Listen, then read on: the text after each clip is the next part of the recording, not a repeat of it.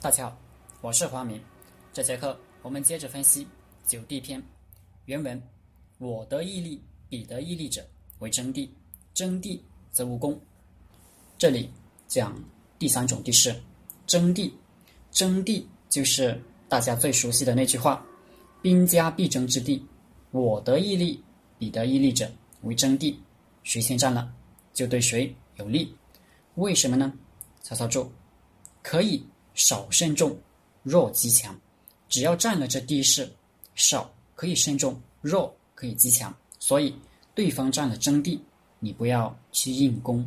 李全柱：此恶侯守险守险地，先居者胜，是为真地也。杜牧讲了一个战例：淝水之战前，苻坚遣大将吕光。征伐西域，吕光平定了西域，载了大批财货东归。这时，苻坚却在淝水大败。苻坚一倒台，前秦手握兵权的各方大将都各自有了想法。吕光军抵宜和，就是现在的新疆安西南。前秦凉州刺史的梁西关闭。境内通道，拒绝吕光入境。当时，高昌太守杨寒对梁希说：“吕光心魄西域，兵强气运，闻中原丧乱，必有意图。河西地方万里，带甲十万，足以自保。若光出流沙，其势难敌。高五谷，险阻之要。”宜先守之，而夺其水，彼既穷可，可以作之，予以为远。以无关，亦可据也。地有所必争，此其机也。度此阿阿，虽有子房之策，无所施矣。但却遭到梁奚的拒绝，这就是争地的本质。高五口，以无关，是两个可以挡住。吕光的阵地，吕光听到谍报，杨寒的计策，非常担心。部下杜进对吕光说：“梁奚文雅有余，机变不足，他不会听的。咱们力在速进，不必迟疑。如果梁奚能听从杨寒的计策，我把头砍给您。”梁奚果然嫌二关太远，派五万人在酒泉阻截。吕光长驱大进，杨寒第一个举军投降。敦煌太守、锦昌太守也相继降了。吕光最后秦斩梁奚，建立了后梁帝国。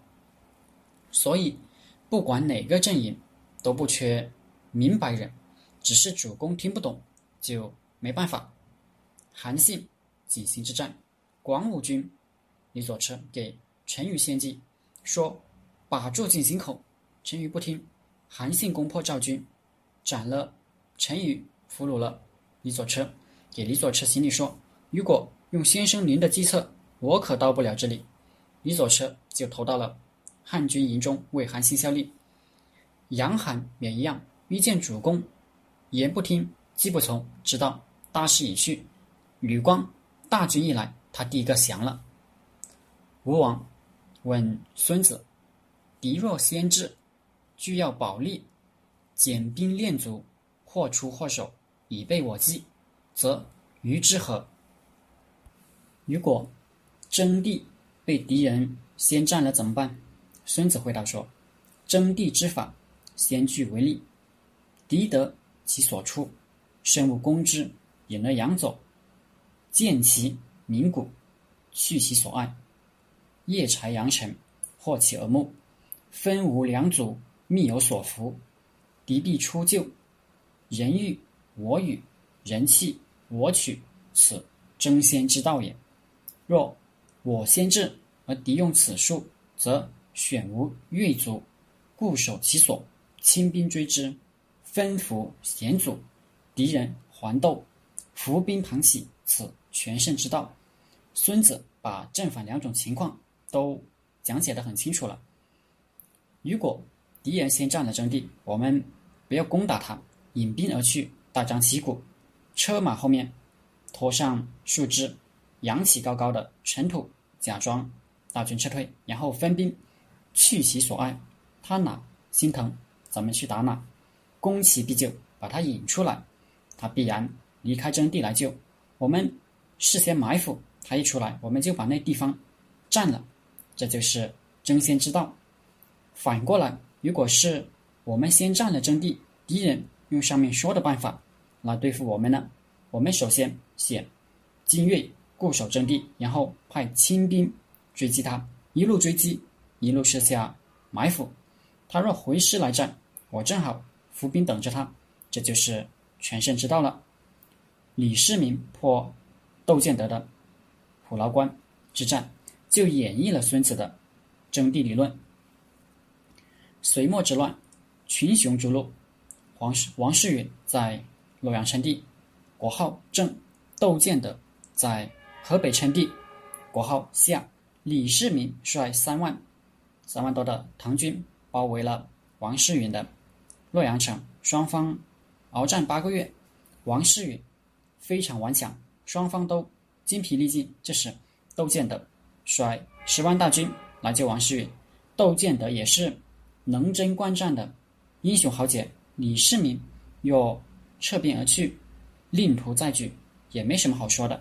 但这一走，已经要到手的洛阳，前功尽弃，正下两国合兵却可打到他的家门口。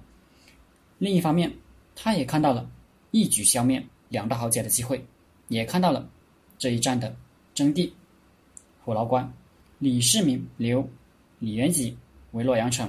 自己只率了三千五百骑兵，昼夜兼程直奔虎牢关，并紧紧赶在窦建德之前到达。当李世民入住虎牢关时，窦建德已仅仅距关三十里。入关的第二天，李世民就给窦建德的夏军打了一个小规模的伏击战，挫挫夏军锐气。